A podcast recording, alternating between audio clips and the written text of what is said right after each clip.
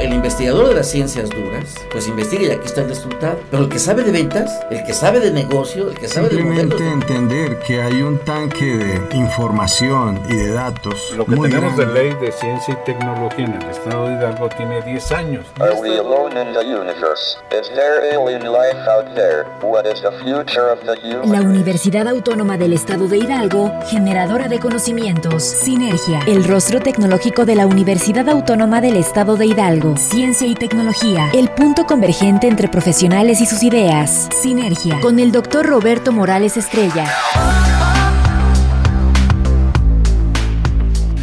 Muy buenos días, estimados radio escuchas. Nuevamente con ustedes en este día pues ya caluroso, ya pasan los días fríos, en esta época del, del coronavirus.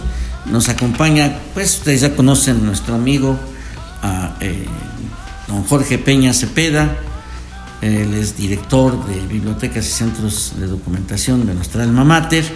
Y bueno, pues la idea es que eh, pues analicemos, eh, pues emitamos alguna opinión reflexiva sobre la situación del coronavirus desde dos aspectos, desde el aspecto político y desde el aspecto económico, económico-social que pues se está generando y que pues seguramente vamos a, salir adelante más rápido del, de la epidemia, de la pandemia, que de la situación económica, como que serán las secuelas que nos vienen eh, más adelante. Jorge, bienvenido a este tu, pues ya también tu espacio que ya hemos compartido. Gracias, Roberto. Ocasiones, ¿no? Gracias por invitarme en estas circunstancias y solamente porque eres tú acepto hacerlo físicamente. Bueno, gracias. Sí, nada más que con, con la sana distancia. ¿eh? Con la sana distancia, la sí. sana no, distancia. ¿no? Ni un abrazo, ni un beso, nada. No, nada. Está muy bien. Bueno, tus mañas son muy tuyas. Buen provecho. Bueno, pues bien, Jorge, ¿qué opinas? ¿Cómo ves la situación? Digámoslo tú que eres, pues, más bien un politólogo, porque impartes cátedras sobre eso. Estás impartiendo una cátedra ahorita, ¿no? Sí. ¿Cuál es? Estoy dando cultura política y, y capital social.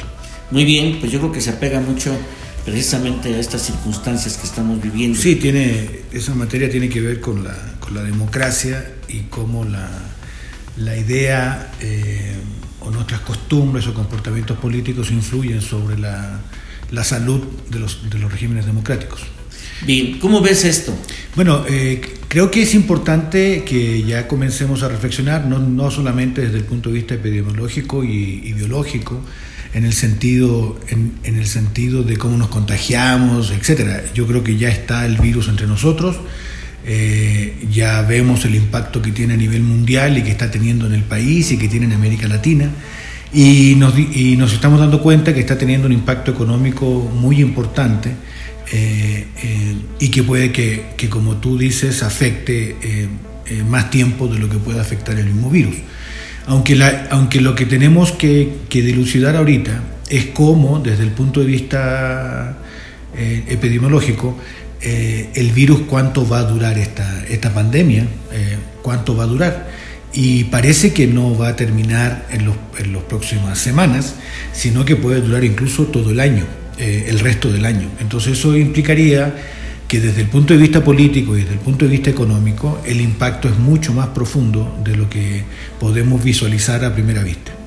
Entonces yo creo que desde el punto de vista político eh, es algo que comenzó antes de que llegara a México, en el caso mexicano y en el caso latinoamericano, porque esto comenzó en China, se, se expande a, a, Europa fundamentalmente, y después eh, eh, por el tráfico de, de, aéreo que tiene el mundo, este mundo globalizado empieza a afectar a los países donde hay más tráfico de personas, entre continentes y entre países, y por eso que Estados Unidos y Canadá ocuparon los primeros lugares en la región americana. Y los países donde más se viaja eh, empezaron a ser afectados paulatinamente en América Latina. Y entonces, bueno, creo que estas condiciones eh, eh, entrañan o tienen atrás eh, un sustrato político, ¿no? Hay, hay, una resistencia de los líderes eh, mundiales, no solamente en América Latina, sino que también en Europa, de cómo asumir y enfrentar algo que es inédito, eh, por lo menos para nuestras generaciones es totalmente inédito. No tenemos memoria reciente, ni, ni los dirigentes que tienen más edad que nosotros eh, tienen memoria reciente de que haya ocurrido o que los países hayan tenido que enfrentar o las sociedades hayan tenido que enfrentar un fenómeno de este tipo. Entonces, ¿con qué información se toman decisiones desde el punto de vista político? Y entonces aquí hay una controversia a nivel global que tenía que ver con eh, eh, la, disyuntiva racional o la disyuntiva, bueno, política racional y la disyuntiva técnica, ¿no? Técnica, médica, biológica. Y entonces en todos los países que hoy están teniendo problemas ha existido esa, esa suerte de, de, de, gallitos, ¿se llama? ¿Cómo se llama? De, de, quién va a tomar una, una o de cómo o qué políticas se van a aplicar al final para poder enfrentar eh, esta, o qué medidas más bien para poder enfrentar esto. Entonces, desde un comienzo, eh, casi todos los, líderes mundiales populistas, que a propósito los líderes mundiales más importantes del mundo hoy son populistas, eh, tuvieron una, percepción de la, de, la, de la pandemia como una exageración, como una estrategia de miedo, y que teníamos que tomarlo con calma, etc. ¿no? Y, el, caso más, emblemático en este minuto es el del primer ministro inglés, que incluso el día de ayer se le confirmó eh, que está contagiado con, con, coronavirus, es el primer, primer ministro que está contagiado a nivel mundial con este, este virus.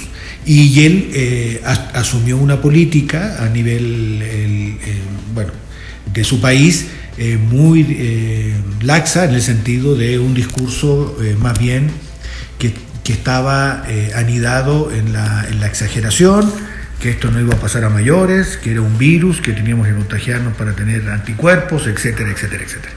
Y, eso atrasó algunas medidas en Inglaterra y lo mismo ocurrió en, en, España y lo mismo ocurrió en, Italia. bueno, ya ha ocurrido en, otras partes del mundo. Entonces, Creo que el asunto político está ahí. Eh, en la política no solamente se tiende a proteger eh, la vida humana, eh, que, es una de las obligaciones del Estado y de, la, y de los políticos, sino que también el problema del, de la protección de la vida humana tiene que ver con cómo nos sostenemos día a día en, en nuestra vida cotidiana. Y entonces el impacto político ha sido eh, en este sentido, de, que se han tomado medidas bastante erráticas a nivel mundial con respecto a cómo enfrentar este, esta situación inédita eh, para nuestras generaciones. Bueno, Jorge, yo creo que es algo muy importante considerar las condiciones actuales, es decir, antes de, esta pandemia, porque pues eh, con la llegada de Trump al liderazgo norteamericano, eh, se empezó a, a, impulsar nuevamente el proteccionismo, la autarquía. Eh, él se manifestó desde su llegada en contra de los procesos de globalización. Entonces, eso no quiere decir que sea más justo, porque la globalización que se basó fundamentalmente en el modelo económico neoliberal, eh, piramidal y depredatorio de los recursos naturales de las naciones eh, menos desarrolladas, pero la autarquía tampoco es muy justo que digamos desde el punto de vista social. Entonces, ahorita, eh, y yo creo que aquí me apego a lo que dijo Yuval Noarari en una entrevista respecto al coronavirus, que lo que tenemos ahorita es que no hay un liderazgo mundial que que se adopte para poder encauzar las, las, energías, es decir, de colaboración, de transmisión de experiencias, de, de, que lo que yo puedo, un país que pueda compartir en cuestión de tecnología, en cuestión de equipo para, para detección, de ofrecerlo de una manera abierta como cuando ha habido otro tipo de siniestros muy focalizados, pero en este siniestro tan generalizado y que pues no le vemos todavía fin, todavía no le vemos eh, la luz al túnel en lo que se refiere a la pandemia. Eh, sí ha venido implicando situaciones políticas eh, muy delicadas, la política, sobre todo la política de salud pública, una política de salud pública que en cada país está tomando matices distintos. Entonces, En México, obviamente, eh, pues eh, eh, estamos en medio de una, querámoslo o no, una transformación basada en, fortalecer los sectores más desfavorecidos, considerando de que pues el, neoliberalismo como un modelo piramidal pues abandonó las bases, ¿no? Definitivamente a esa economía, a esa economía de subsidio, esa economía de, pues únicamente de subsistencia, que es lo que estamos viendo. El, el 47% de la economía nacional es la economía informal, es esa economía de subsistencia eh, y que en algunos, algunas entidades federativas, como es el caso de Oaxaca, pues es el 76%, 77% de la economía que es informal y en el caso del estado de Hidalgo es 75%, 76% es muy alta.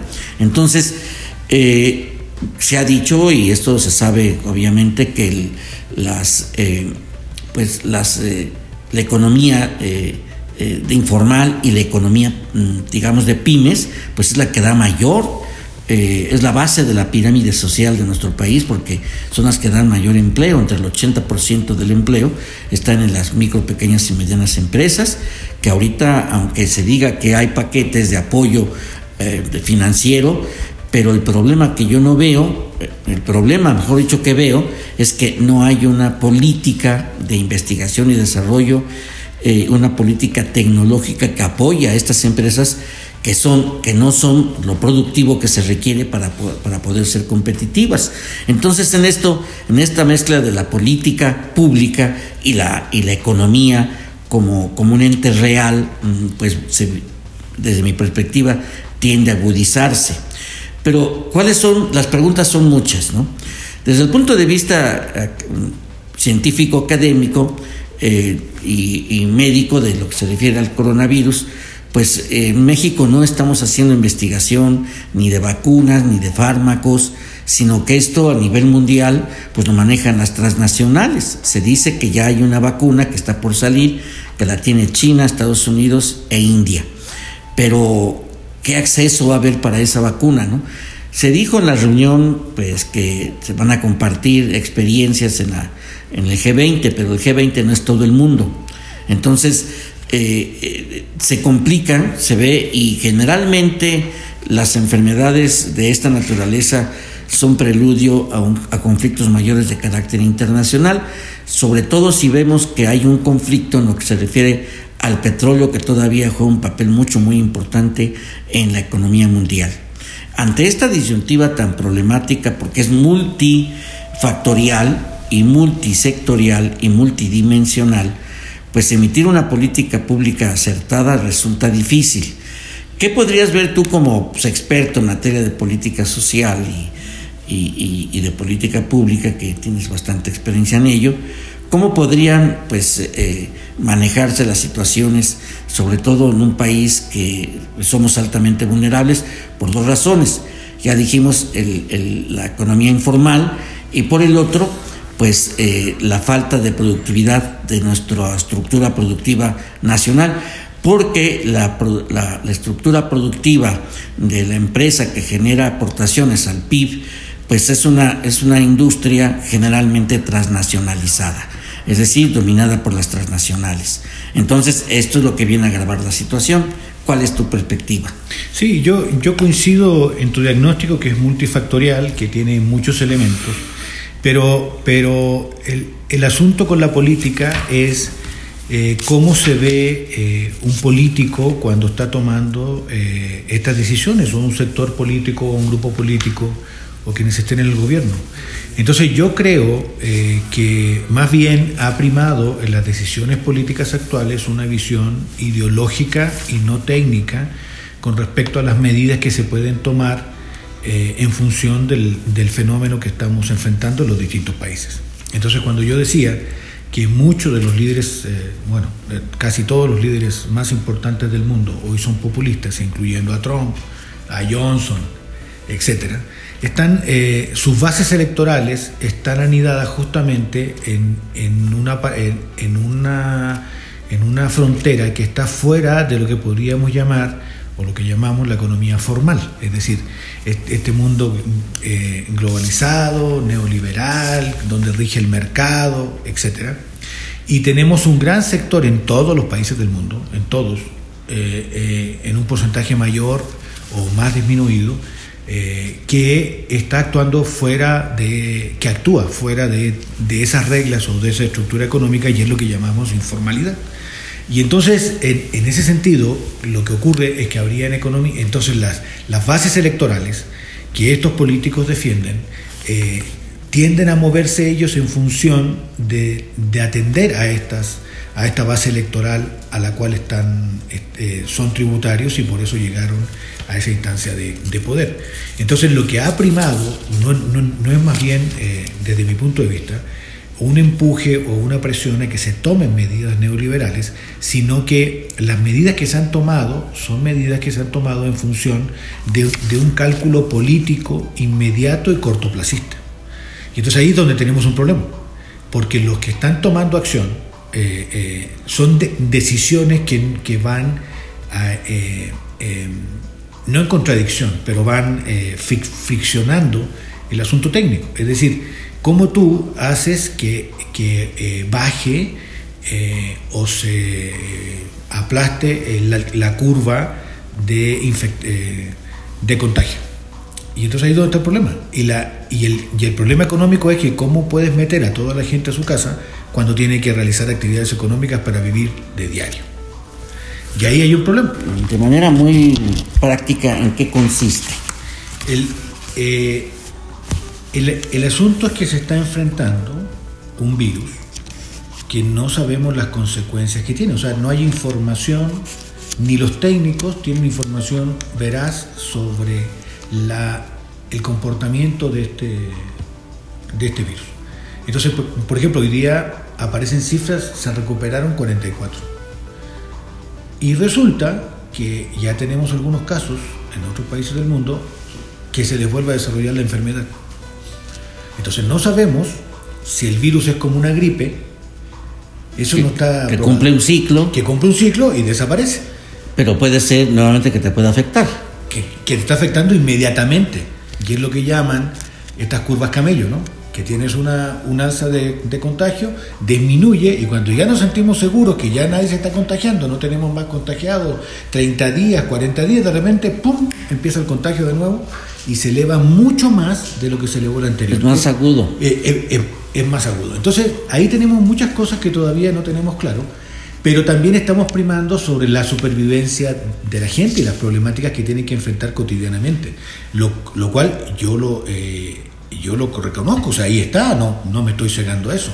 Sin embargo, creo que debemos tomar medidas que también no solamente en, el sentido de solucionar el corto plazo. El problema es cómo lo solucionas a largo plazo, porque estamos pensando que dura 40 días. Y tú puedes tomar eh, medidas políticas de 40 días. A ver, no pague la tarjeta de crédito, no pague el crédito a la pyme. Vamos a apoyar a la gente con 3.700 pesos al adulto mayor para un mes, para 30 días. Pero si esto que no sabemos cuánto va a durar, si dura hasta, hasta diciembre, ¿seremos capaces de, sostener esas políticas?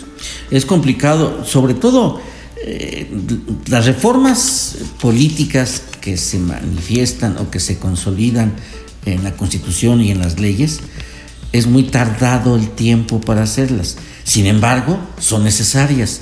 Por ejemplo, cabe mencionar ahorita sobre todo que ya está próxima a autorizarse, ya para aplicarse la, reforma del artículo 4 para eh, insertar las políticas sociales, los programas sociales al, rango constitucional. Pero yo veo que eso está, eso está muy bien, yo lo veo bien. El problema es que todavía están vigentes las reformas estructurales que se hicieron para fortalecer el modelo neoliberal, que estas comprendieron, entre otras, el conjunto de reformas que modificaron sustancialmente las reglas que definen la intervención y la participación pública en sectores económicos relevantes, como fue competitividad, telecomunicaciones, radiodifusión, competencia económica, hidrocarburos y energía eléctrica, principalmente el régimen jurídico de las mismas, áreas todas ellas, áreas estratégicas de servicios públicos. Entonces, esto esto tiene un doble juego que de corto plazo, de mediano y de largo plazo. Y yo creo que lo que puede dar respuesta a lo que mencionas sería una política pública de investigación aplicada, por un lado, desde el punto de vista del virus, pero también desde el punto de vista de otros virus que están por surgir, sobre todo que van a ser consecuencia directa del cambio, del cambio climático que se está viviendo y que lo vamos a vivir y todavía no estamos experimentando los, los, los estragos eh, de mayor impacto del cambio climático y uno de esos estragos no solo son los incendios o la desaparición de, muchas especies, sino el surgimiento de nuevas enfermedades. Entonces la vigilancia eh, pandémica y endémica y, de enfermedades es necesario y eso no se está haciendo. Y no tenemos políticas públicas de eso. no, no hay. Eh, exactamente. Y hoy tiene que surgir, bueno, eso va a cambiar en, nuestra sociedad a partir de ahora, así como el gel, el gel que no era una práctica en nuestra sociedad, a partir del 2009 con el H1N1, el gel ha estado permanentemente en todos los lugares públicos donde uno va. Pero, pero digo, no está mal. y lo usa, por eso te digo, eso fue un cambio, pero no es una política de fondo, es de corto plazo. Y entonces necesitamos un control eh, sobre este tipo de situaciones y inversiones públicas que tampoco están siendo contempladas. Y, y, ahí es donde empieza a tambalear esta forma de, de, concebir, el comportamiento de los políticos en, en los tiempos de crisis. Entonces, ¿a quién atiendo? ¿Qué atiendo? ¿Qué miro? ¿Qué soluciono? Y entonces si tú tienes una mirada electoralista, que tienes que atender a la población que te permitió llegar ahí nada más, que es de corto plazo, es una visión de corto plazo, estás solucionando problemas demasiado coyunturales que no te van a dar una visión de largo plazo. De largo plazo, exactamente. Y entonces lo que yo pregunto, o sea, vuelvo a repetir la pregunta, supongamos que esto dura 60 días. ¿Y si dura hasta diciembre? La complicación va a ser muy fuerte. No, sobre todo ahorita que hablas de lo del, del gel, es un gel antibacterial, no antiviral. Ah, exactamente. Eh, viene siendo un poco de placebo. Sin embargo, no está mal la práctica. Y claro, y nos da y, nos da tranquilidad. Si no te echas alcohol entre 60 y 80 grados, no tiene ningún efecto en tus manos, en tu cuerpo. Entonces, claro, o sea, hay distintas cosas. Bueno, y, y tenemos y tenemos un problema. México eh, somos un país y, tenemos que reconocerlo porque además está en pruebas internacionales y en pruebas nacionales de que no dominamos el conocimiento científico. Entonces no, no dominamos el no aplicamos el conocimiento científico básico en nuestra vida cotidiana. Y, y, queremos explicar cómo no te contagies, cómo no, etcétera. ¿Cómo le vamos a explicar a la gente mañana o en tres semanas más que a pesar de que estuvo en su casa, tiene coronavirus? Sí, claro, porque... Que, ya está ocurriendo.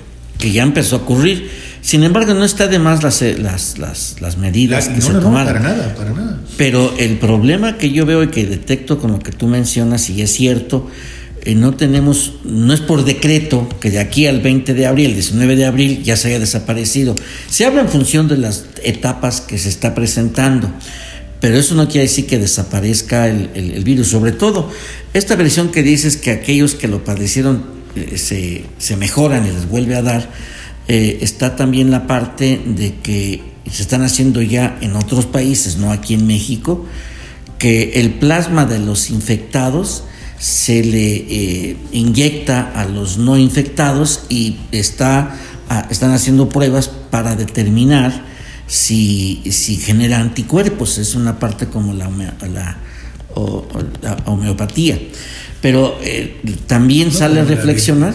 Bueno, así, así nacieron las vacunas, la Sí, por eso, sí, por eso. Ahorita, por ejemplo, en la Universidad Autónoma del Estado de Hidalgo eh, está haciendo pruebas eh, porque a partir de la, de la, de la Jamaica, del hibiscus, se está generando, ya, ya está considerado que es un desinfectante antibacterial, pero que la lista que, de las bacterias que, que, que impacta, que elimina, es bastante larga, pero también tiene capacidad para algunos virus. No se está determinando si para el coronavirus, sin embargo, se sigue investigando precisamente el doctor eh, Castro, Javier Castro Rosas y, y Aldapa son los que han estado eh, trabajando, no de ahorita, ¿eh? pero ese es el tipo de investigación que lo pongo de ejemplo, es, lo que porque es el tipo de investigación que necesitamos. Ellos tienen años, más de 15 años trabajando en, en, este tipo de investigación y que la universidad pues ahí está planteando una situación, porque ellos ya llevan, ya tienen patentes eh, y ya están en la fase de la internacionalización de estas patentes. Entonces yo creo que eso es lo que debe hacerse, pero de manera general, a nivel nacional, una política de investigación aplicada, focalizada en lo que se refiere a las materias primas, por un lado, y la otra, la transferencia de tecnologías y de conocimientos a los sectores que no son productivos como son, que es la economía informal. Tenemos, a esa economía informal tenemos que hacerla formal y altamente productiva. ¿Cómo? No hay más que a través de, eh, de tecnologías y de conocimientos ad hoc, no, no tecnologías sustitutivas de mano de hombre. Eh, es decir, que le pegue al desempleo, Si no hay tecnologías que le llaman de cobots, que son de colaboración entre eh, máquinas y, y, los seres humanos, pero para impulsar precisamente la productividad que está muy baja y en algunos sectores casi nula, es de sobrevivencia lo que tenemos en esa parte. Y yo creo que eso es lo que tenemos que, contemplar de una manera mucho más, más directa. Nos vamos a ir a un corte y regresamos con más de, de este tema que resulta mucho, muy interesante. Todas las ideas continúan en Sinergia. Regresamos. Todas las ideas continúan en Sinergia. Continuamos. Bien, regresamos nuevamente con ustedes y, platicando con Jorge Peña, pues eh, nos damos cuenta, y esto pues es obviamente Vox Populi, es decir, conocimiento de todos, que después de esto, como dice aquel, aquella, aquella publicidad que había antes de que después de un accidente ya nada es igual, pues después del coronavirus, a nivel mundial está cambiando. Se dice que estamos caminando hacia un nuevo modelo económico y, de política científico-tecnológica a nivel mundial. Todavía no está definido, pero a nivel de nuestro país, obviamente que ya no seremos los mismos después de, este impacto del coronavirus, que todavía, insisto, no le vemos la luz al túnel. Sin embargo, como habías mencionado, la parte económica, pues eh, eh, ese es lo que se va a alargar las consecuencias o los efectos colaterales que se van a convertir en centrales en la parte económica, como lo mencionamos antes del corte. ¿Tú cómo lo ves, Jorge? Bueno, yo económicamente lo veo muy complicado. Ayer eh, una calificadora internacional, con todo lo monstruosa, mala, malintencionadas, neoliberales que sean, son las que entregan eh, algunas perspectivas de lo que ocurrirá en los próximos meses o los próximos años para las expectativas de las distintas economías. Entonces estábamos hablando eh, moderada y conservadoramente de que México va a tener un impacto eh, hace apenas dos semanas, una semana y media, estábamos hablando que el impacto económico que México va a tener con esto de la pandemia iba a estar por ahí del 4.5 máximo del, Producto Interno Bruto. menos, menos, menos, menos del 4. ojalá que fuera. No, que quede claro, 4.5 menos. Bueno, y el día de ayer ya estaba clasificada en 7 en 7 el impacto. Europa, España, va a tener un impacto del 10%. Y mira que Europa tiene... y, que tiene otros elementos. O sea, una economía muy... O sea, con un elemento distinto. Eso es macroeconomía. Estamos hablando de las grandes cifras del Producto Interno, de las deudas, bueno, del manejo, etc. Pero tenemos una microeconomía que sabemos que la macro impacta a la microeconomía, nos guste o no nos guste. Cuando la macroeconomía crece mucho, impacta lentamente a la microeconomía. Cierto. Pero cuando la macroeconomía se afecta, impacta directamente a la microeconomía. Entonces, eh, y ahí también eh, hay una gran decisión política muy fuerte a realizar, porque si vamos a caer, supongamos graciosamente concediendo el 7, yo, yo soy más pesimista, no voy a empezar a, a, generar especulaciones de pánico, ni mucho menos, pero yo soy mucho más pesimista, yo no creo que vaya a ser del 7. Eh, y entonces, en ese sentido, si fuera del 7, es una caída casi equivalente a la del 2008. 2009. Eh, bueno, 2008-2009, porque fue la crisis 2008-2009. Y entonces, eh, a, a nivel mundial y en el cine se conoce como la crisis del 2008, que, que fue esta crisis de los hipotecarios a nivel mundial. Bueno, y, y nos costó levantarnos, nos ha costado mucho levantarnos. Sí. Y entonces, bueno, y eso ha generado desempleo. Entonces yo pregunto, ¿qué vamos a hacer con el desempleo formal? Porque si, si vamos a caer al 7, evidentemente eso tiene un correlato en desempleo formal, en lo que llamamos hoy día formalidad. ¿Y qué va a pasar con toda esa gente que va a tener desempleo formal? Tenemos que tener políticas, hayan votado por mí o no hayan votado por mí. Tenemos que tener una política para esos mexicanos que van a perder su empleo. Y no sabemos por cuánto tiempo, porque no sabemos cuándo va a ser el rebote para empezar a crecer eh, en, ese término. Y la microeconomía, si, caemos al 7, estamos viendo hoy un impacto en los informales, en la pequeña economía, que más del 60% de supervivencia a la microeconomía, esas pymes que tú hablas, eh, eh, que dan empleo y demás, es el, el, el 60% o casi el 60% son de autoempleo. Es decir, genero un negocio, genero una actividad para generarme un ingreso mensual. Y, y hasta ahí llego. No genero más eh, expectativas de crecimiento ni nada. Me estoy generando una cantidad para yo vivir mensualmente o medio vivir mensualmente. Y eso ocurre mucho. Y, generalmente los jóvenes están en ese tipo de, empleos. Y hoy estamos preocupados por ello porque dejan de tener actividad y dejan de tener ingresos. ¿No? Y como no tienen ingresos, no pueden vivir al diario y bueno, y podemos ayudarlos y ya vimos que va a depender del tiempo hasta que se pueda hacer. Pero si, si hay desempleo, ¿quiénes van a ser los clientes de ellos?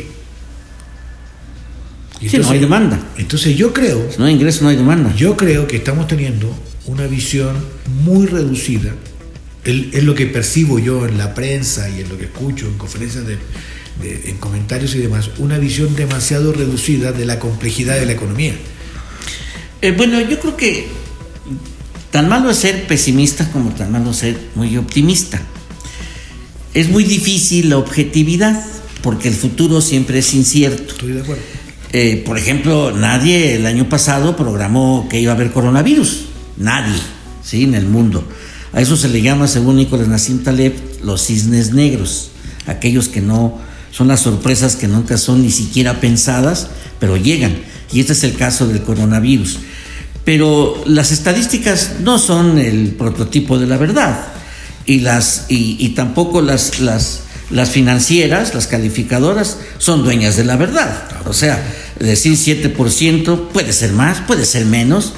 Eh, yo dudo, ¿por qué? Porque ellos ven la dinámica transnacional. O sea, recordemos que ellos están bajo un modelo económico neoliberal todavía, y un sí. modelo económico capitalista y un modelo económico que, que, que, que, privilegia a las grandes empresas transnacionales.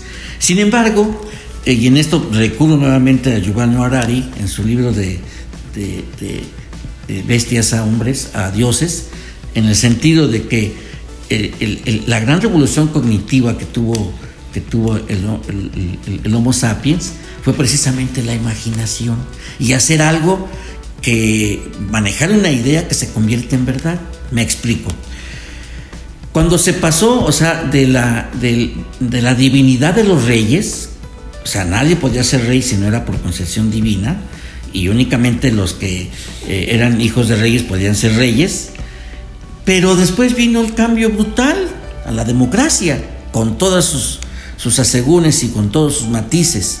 Y fue una revolución completa. Bueno, y esto fue el imaginario que se decía que los reyes eran designación divina. Y luego vino que no, ahora es del pueblo. Bueno, esta situación también se aplica precisamente al manejo de las macro, eh, de las, de eh, eh, de la macroeconomía. ¿Por qué? Porque la teoría económica clásica ya no responde a las necesidades actuales. No consideró eh, lo que estamos viviendo y que una consecuencia de este coronavirus es la aceleración de la digitalización del home office, ¿sí? Del trabajo en casa. Esto no se había previsto, definitivamente. Entonces, yo creo que, que todavía tenemos recursos. El ser humano va a sobrevivir, todavía. No, esto no, no significa la extinción o que vaya a haber eh, una situación de mayor barbarie que la que tenemos. Sin embargo, si es previsible, dada la línea que tenemos, que si no hay desempleo, es explicable, si, si, surge mayor desempleo, pues va a surgir mayor criminalidad, definitivamente, ¿no? Asaltos se van a incrementar, entonces los, los magros esfuerzos y los magros resultados, mejor dicho, los magros resultados en materia de violencia, pues eh, yo creo que se van a venir nuevamente a la alza. O sea, eh, la violencia no, no solo no va a desaparecer en los próximos meses o en lo que resta del año, en los próximos años, sino por el contrario, se van a incrementar con esta situación. Pero ahora, no solo es la parte, y vuelvo a insistir en esto, no solo es la parte financiera, que se están creando algunos fondos, la banca, pues está, obviamente la banca nunca pierde, como lo dijo su propio presidente de la Asociación de Banqueros de México, ellos son gestores de riesgos, ¿sí? Y ellos, ok, miden el riesgo de poder financiar a, los, a, las pymes y a los micro, es donde el actual régimen de la cuarta T está orientando esfuerzos para otorgar créditos pues eh, a muy bajas tasas de interés o sin tasa de interés, pero sí recuperables, no es a fondo perdido. Pero bueno, esto, podría inyectarse un dinamismo, ¿no? Eh, ¿Cuál podrá ser el efecto de una manera inmediata? Resulta difícil prevenirlo. Sin embargo, yo creo que es algo que hay que considerar para poder detener la mayor profundidad de la crisis. Entonces, estimado Jorge, ante esta situación, a mí me, tú que tienes una visión, pues mm, tu nivel de expertise entra en la parte social, eh, los cambios que se llegan a prever con un mayor impacto en la sociedad de manera digital y que esto impacta obviamente en los sectores educativos. Las universidades tendrán que adaptarse, me refiero a nivel general, el sector educativo desde lo básico, pero vamos a centrarnos un poco más en las universidades porque son la salida pues de, las personas que van a, van a requerir empleo, que se requiere que tengan ahorita obviamente una mayor capacidad de resiliencia, de adaptación, de aprendizaje. Hoy aprender es crear. Entonces, que tengan esa capacidad de estar creando. ¿Cuál crees tú que debe de ser eh, las medidas en lo interno y en lo externo que la educación superior a nivel general pudiera o debiera adoptar? Bueno, yo creo que la, que la primera medida que se debe hacer es incorporar todos los avances tecnológicos en el proceso de enseñanza-aprendizaje de los futuros profesionales, para que de esta manera tengan las habilidades y las competencias tecnológicas necesarias para adaptarse a un mundo que va a empezar a cambiar crecientemente. Muchas de las cosas, hoy por ejemplo los bancos, pongo un ejemplo en México, eh, los bancos unilateralmente, sin, sin intervención del Banco de México, eh, eh, comenzaron a cerrar sus sucursales. Hace 10 años, ¿qué hubiera pasado si los bancos cierran sus sucursales? No, pues hace un escándalo, hace una, un efecto psicológico tremendo. Corrida, sí. o sea, se están robando el dinero, etcétera, ¿no? Y hoy la tranquilidad fue muy grande porque hay mucha banca electrónica. Exacto.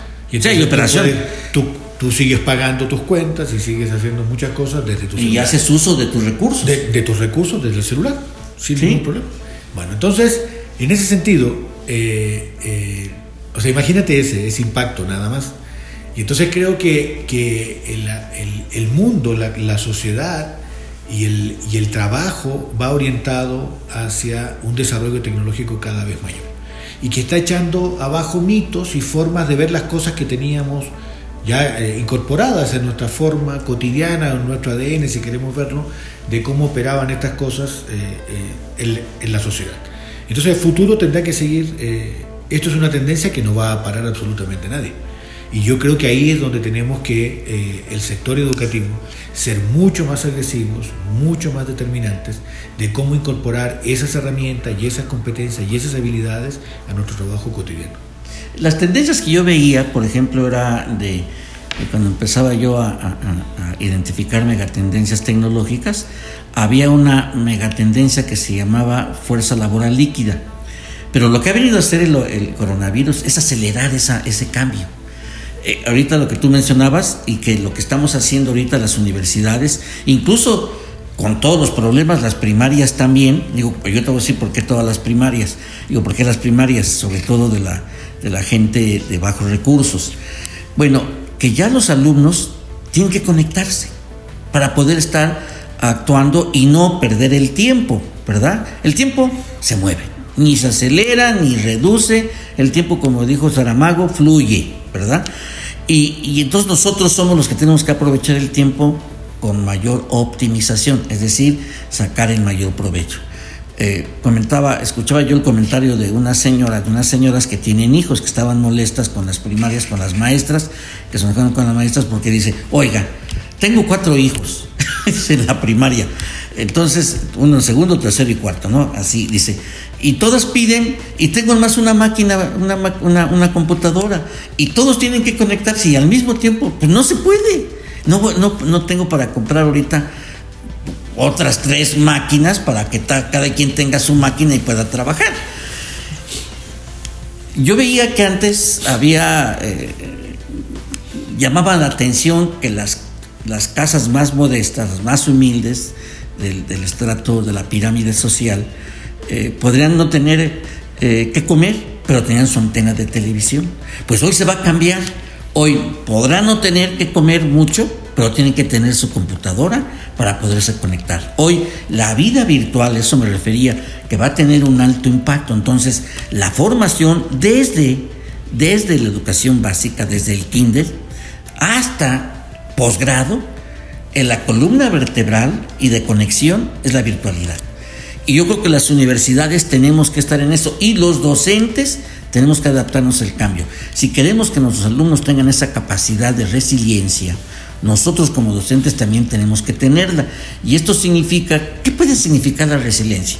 No solo es la mera adaptación al cambio, necesitamos una actitud exponencial. De ahí viene lo que, la parte de lo que significa eh, eh, eh, ah, aprender es crear, ¿no? Eso significa ser exponencial. Para poder ser disruptivo, es decir, que sea innovador. Su creación debe ser innovador, que sea aceptado en el propio mercado y que se ha aceptado incluso en el mercado laboral lo que ellos propongan como solución a los problemas, que sean resoluciones de problemas, que eh, hoy los jóvenes deben de salir, los milenios deben ser solucionadores de problemas. Pero en esto, y centrándome en lo que tú eh, pues eres experto, que es en el manejo de los centros de documentación y biblioteca, ¿cuál sería la ubicación de estos centros de documentación y de bibliotecas ante este, este cambio tan, tan disruptivo que estamos viviendo. Bueno, hoy, eh, el día de ayer me preguntaban, ¿qué, tienes en la biblioteca digital de la universidad? ¿Qué novelas tienes? En la biblioteca digital no tenemos ninguna novela por el alto costo del formato electrónico para tenerlo almacenado en una plataforma de contenidos. Y no tenemos acceso a eso porque eso es mucho dinero. Y preferimos invertir dinero en material científico. Entonces, eh, esas cosas, por ejemplo, tienen que cambiar. El mercado tiene que leer eso de una manera mucho más creativa de lo que se ha leído hasta ahora y tiene que cambiar eso. Eh, otro, eh, en cuanto a la información, estamos acostumbrados a trabajar hoy virtualmente y lo están haciendo muchos, pero entra en la información convencional. Es información que todo el mundo tiene. Sí, que está viralizada. Sí, está ahí, todo el mundo tiene, todo el mundo tiene acceso a ella. Y no logramos entrar a información de calidad. Entonces es mejor leer muchos memes sobre el coronavirus o alguna aplicación falsa por ahí de, información, de una infografía que publicaron en Face, a, entrar a los artículos científicos que están en las revistas científicas, incluyendo estudiantes universitarios. Eh, entonces, bueno, ese tipo de cosas tendrá que cambiar, tendrá que dinamizarse para que los maestros también eh, utilicemos información de calidad y relevante con nuestros alumnos. Porque no podemos seguir teniendo un proceso de enseñanza-aprendizaje con, y menos a nivel universitario con conocimiento convencional. Sí, tenemos que cambiar, incluso ahí es donde entra el papel de las, de las propias escuelas y de los docentes, de que la lectura es indispensable e impostergable. La comprensión de todo. Y la comprensión. No, no, porque el, problema es que todos, eh, hoy día, bueno, un gran porcentaje de la población sabe leer y escribir. el eh, problema es la comprensión. Sí, yo lo que yo veo, eh, me, no, no, no acepto muy claramente lo que, lo que se entiende como saber leer. No es entender, digo, saber leer significa tener la necesidad de leer, el hambre de leer. Y yo creo que eso es algo mucho, muy importante porque eh, esa, esa lectura, cuando tú la necesitas, es, buscas comprender al mundo a través de la lectura o enriquecer tu forma de expresarte. Porque vemos que hay poca cultura, porque si vemos a los jóvenes o a gente que no lee, su léxico es muy mono, o sea, es muy, es muy, poco, muy plano, muy pocas palabras y generalmente agresivas, muy agresivas. No hay de, la formación de un pensamiento único o que se enfrente a un pensamiento crítico. El pensamiento único tiene como contraparte el pensamiento crítico, que eso es lo que se pretende con la lectura. Entonces, yo creo que es un papel muy importante las áreas eh, de las bibliotecas y los centros de documentación de todas las universidades, y con esto me refiero, y quiero referirme mejor dicho, a las universidades públicas. El papel de impulsar no solo las lecturas, te piden novelas, las novelas son buenas, o sea, por ejemplo, yo he visto que eh, en la biblioteca de nuestra universidad está Giovanni Arari, está eh, y de Alfonso Falcones, que son libros que ahorita nos ayudan a entender en Falcones el proceso histórico. Y en Yuval es, una perspectiva que sus tres libros, el de, el de Bestias a Dioses, que habla del pasado, el de Homodeus, que habla del futuro, y el siglo XXI, 21 lecciones para el siglo XXI, que habla del presente, ¿no? Y son perspectivas, por ejemplo, en el caso de Giovanni Harari, que te habla del proceso social y tecnológico y político que tiene en un contexto económico. Entonces, si tú, si, si existe una lectura de, eh, eh, profusa y por necesidad para entender, porque son herramientas para poder entender la realidad, todo conocimiento nos ayuda a entender la realidad. No vamos a adaptar la realidad o pretender adaptar la realidad al conocimiento, es viceversa. El conocimiento es nuestra herramienta para entender y transformar la realidad de una manera positiva, sustentable y en beneficio de todos. Y esto significa que entendamos la parte eh, eh, del cambio climático y de la no contaminación y recuperación. Por eso ha tenido mucho éxito, mucho impacto la economía circular, que yo creo que a partir de después del coronavirus, la economía circular se está volviendo ya un elemento, perdón, importante que nos puede llevar a mejores resultados. Y que eso, la economía circular, no está prevista por la economía, por la teoría económica clásica. Sí, exactamente. Yo creo que ahí las universidades públicas tienen que jugar un papel determinante en fortalecer sus sistemas integrales de información. No pueden seguir dependiendo de bases de datos de conocimiento convencional para poder eh, generar o tener la expectativa de, generar una nueva sociedad, de transformar a la sociedad, de transformar el conocimiento, de transformar la realidad. Entonces, si, si nuestros propios maestros no son capaces de encontrar y seleccionar información relevante para el proceso de aprendizaje del, del, profesional que se está formando, difícilmente podremos avanzar en esto. Pero eso implica también muchos cambios en el manejo de estas plataformas, es lo que te he comentado. O sea, para nosotros es muy difícil contar con esa información en una biblioteca digital porque tiene eh, un costo muy alto pero, pero la, información científica, aunque tiene un costo alto, se han buscado mecanismos para que eso fluya de otra manera. Jorge, yo he visto que pues eh, tú, eh, dentro de tus actividades, aparte de la gestión de los recursos bibliográficos y documentales que están a tu cargo, eh, también te has dado la tarea de, pues, de difundir las bondades de los recursos que tenemos en cuanto a bibliografía y al acervo eh, eh, bibliográfico que tiene nuestra universidad. Eh, pero no sería conveniente, pregunto, si además de eso, que es, mucho trabajo, pero además de eso, que tú canalizaras, por ejemplo, a expertos de, determinados temas y que se impulsara a los jóvenes por área académica mediante algunas pláticas o conferencias para destacar la importancia de la, de la lectura no convencional y que sobre todo desarrollar, necesitamos urgentemente desarrollar una capacidad para identificar las noticias falsas y, los mitos y, la información sesgada y malintencionada. ¿no? Ahorita lo vemos, yo no es que, eh, yo no defiendo ni ataco a un régimen en ese sentido, yo pretendo como académico ser eh, objetivo y veo que hay muchas, eh, hay diarios nacionales y, y hay gente de sectores interesados en que todo lo que haga la cuarta T está mal. Como también hay todos aquellos que todo lo que dice la cuarta T eh, está libre de error, no es cierto. O sea, es tan falible como todos, ¿no? nadie es infalible. Eh, sin embargo, que, que, no existe una cultura de que si yo critico algo vaya acompañado de una propuesta. Y eso yo creo que tenemos que sembrarlo en nuestros alumnos. Para finalizar, Jorge, darnos una respuesta a este aspecto y pues un mensaje para los jóvenes, para los docentes eh, para los investigadores. Eh, bueno, yo creo que sí, eh, hemos realizado ese tipo de, actividades en biblioteca, tenemos que profundizarlas tenemos los círculos de, comprensión lectora donde buscamos justamente que los alumnos desarrollen su pensamiento crítico y sepan seleccionar entre la bibliografía adecuada que ellos necesitan para sus temas.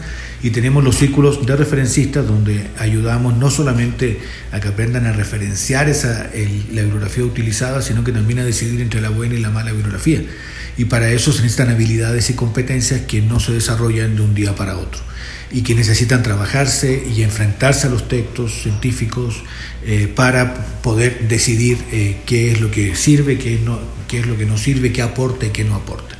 Y yo creo que frente a, la situación que estamos enfrentando como sociedad, cada uno de nosotros debemos aportar un grano de arena para que mantener la calma eh, y poder salir airosos de esta crisis y que sobre todo generar conocimiento de lo que estamos experimentando para que pueda servir en crisis posteriores. Muy bien. Jorge Peña, director de biblioteca y de bibliotecas y centro de información de la Universidad Autónoma del Estado de Hidalgo. Gracias, muchas gracias por acompañarnos y que pues sabes que esta es obviamente nuestra casa y que aquí siempre nos veremos. Gracias a todos y cada uno de ustedes y en especial a nuestro a nuestro productor de radio Daniel García en los controles a, a Betty Barrón y obviamente a nuestra directora de Radio Pachuca, Claudia Noemí Muñoz Arabia, y a todos, a todos cada uno de ustedes, cuídense mucho, lávense las manos, atendamos a todas las indicaciones y tendremos que salir pues airosos y triunfantes de este coronavirus. Hasta la próxima. Gracias por escucharnos. Por hoy, las ideas se vuelven a dispersar hasta la próxima emisión de Sinergia